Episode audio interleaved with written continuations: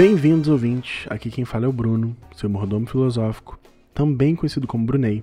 Estamos aqui para mais um episódio de Momento Espelho, o seu podcast de reflexões e questionamentos. Hoje vai ser um episódio um pouquinho diferente. Dessa vez, eu que vou estar dando o feedback para vocês sobre o que vem mudando em mim com a produção desse podcast. Se você tiver alguma opinião sobre o tema ou acredita que tem algo a acrescentar, é só mandar um e-mail para momentoespelho.gmail.com.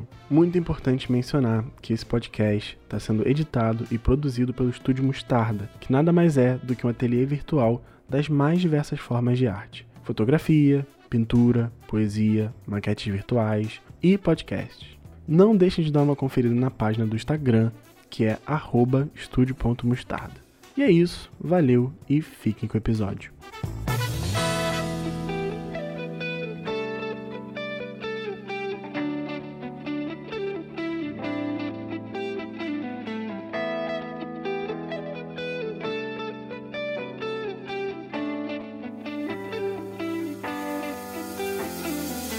O roteiro do primeiro episódio foi escrito no começo de julho.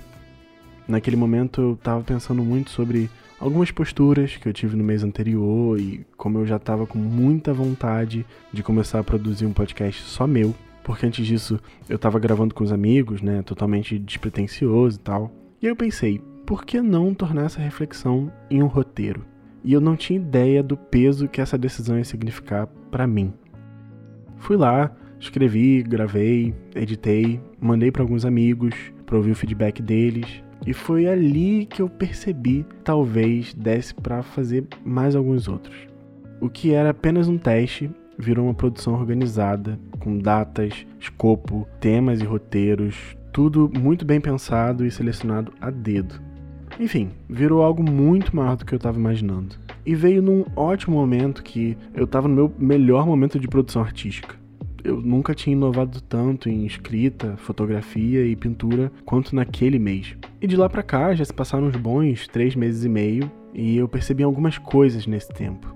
A primeira coisa é em relação à produção de conteúdo. É realmente um trabalho. Planejar, montar, postar, feed organizado, criar engajamento. Não é uma brincadeira de criança e pessoas que trabalham com mídias sociais realmente merecem respeito pelo corre, que não é fácil. Isso mesmo, gente. Ser blogueirinha não é para qualquer um. Outra coisa que eu percebi nisso é que não basta apenas entregar um conteúdo bom, mas tem toda uma questão em relação a como se portar. A sua produção, ela tem que ter um, um certo profissionalismo, mas você também tem que ter. Entender que você não está fazendo um favor para ninguém ao precificar os seus trabalhos, que material, conta de luz e neurônios não se pagam sozinhos que horário comercial existe e precisa ser respeitado tanto por você quanto pelos clientes, tudo isso precisa ser muito bem alinhado. E é bem difícil, porque ninguém realmente está ensinando a fazer essa transição de pessoa que faz algo por hobby para pessoa que realmente tem uma profissão autônoma com esses trabalhos. É tudo muito na marra e na tentativa e no erro, né? A outra coisa que eu percebi também foi como a minha relação com as redes sociais mudou muito desde que eu comecei a levar o estúdio com um pouco mais de seriedade. Eu comecei a usar mais, a postar mais, a interagir mais, coisa que por muito tempo eu evitei. Cheguei no equilíbrio bem satisfatório entre, entre manter a minha privacidade e, mesmo assim, expor algumas coisas. Entender que o Instagram não é um bicho de sete cabeças e que ele pode ser um meio de comunicação sim, saudável e uma ferramenta de trabalho foi ótimo para mim. Mas sobre o que eu mais me senti impactado foi a questão da responsabilidade. Postar o que eu penso sobre diversos assuntos foi e ainda é um tanto assustador. Porque quando as suas palavras chegam num público do tamanho que for, elas param de ser suas. Elas podem ter mil e uma interpretações diferentes e você não tem muito como controlar isso. E isso por um tempo me fez querer parar de publicar esses podcasts. Por medo de alguém ouvir algo que eu disse e interpretar de uma forma totalmente diferente do que eu planejava. Mas isso vem sendo um enorme aprendizado para mim. Entender que nós não temos como ter o controle de tudo e que adversidades podem acontecer torna tudo muito mais real. O que foi um divisor de águas para mim foi quando eu postei o terceiro episódio, que tem um nome um, um tanto polêmico, e que eu escolhi propositalmente esse nome para ver se eu conseguia atingir mais pessoas. E nas primeiras horas eu só fiquei pensando em como eu queria tirar o episódio do ar, porque alguém podia ouvir aquilo ali por, sei lá, os dois primeiros minutos e já começar a falar inúmeras coisas. Mas eu fui confiante no meu taco. Entendi que qualquer esclarecimento que fosse necessário eu faria, e o mais importante de tudo, que não importa a repercussão que fosse ter, eu ia sair aprendendo alguma coisa. E não apaguei e sigo aí a cada duas semanas, postando mais um episódio para vocês, cada vez mais pessoal e com cada vez mais público também. Outra coisa que eu percebi é que além da minha relação comigo mesmo e da minha relação com os ouvintes, a minha relação com os meus amigos também mudou muito. Eu diria que desde que saímos do ensino médio, eu sempre tentei fomentar diálogos com os meus amigos, falando das minhas inseguranças, dos meus medos, mas sempre tentando ouvir algo deles também. Mas eu sinto que quando veio a quarentena, junto com um ou outro, além de mim, entrando na terapia, esses diálogos começaram a ficar bem menos recorrentes. Praticamente eles não aconteciam mais. E isso, por um momento, acaba gerando uma falsa crença de que as coisas estão indo bem, mas a real é que tá o completo oposto. Mas quando eu comecei a postar os episódios, eu senti que essa dinâmica começou a mudar mais uma vez.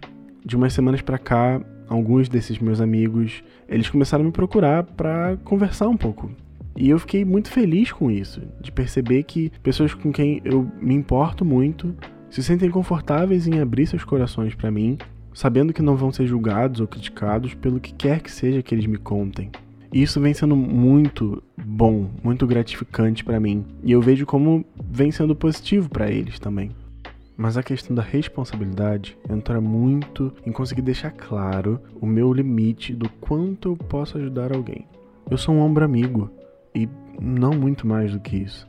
Não sou profissional formado e também não tô nem tentando ser. Eu sempre falo nessas conversas com os meus amigos e eu sempre deixo bem explícito aqui nos episódios sobre como o processo terapêutico realmente foi um divisor de águas para mim.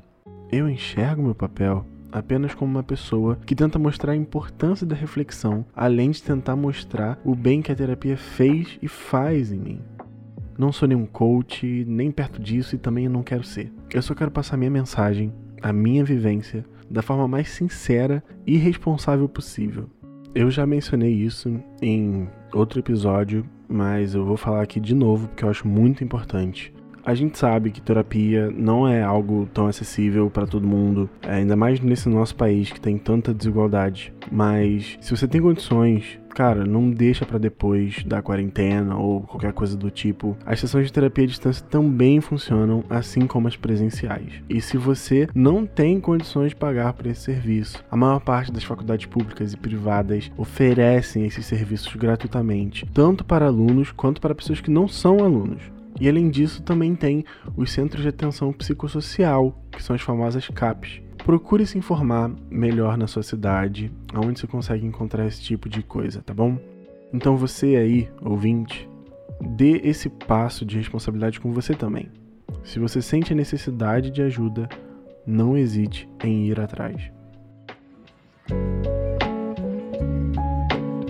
Muito obrigado por ouvir até aqui. Se você gostou do conteúdo e sente que conhece alguém que pode gostar também, não deixe de compartilhar. Lembrando novamente que se você tem alguma opinião, você pode nos contactar através do e-mail momentoespelho.gmail.com ou pelo Instagram, que é estúdio.mostarda. Mais uma vez, muito obrigado pela atenção e nos vemos no próximo Momento Espelho.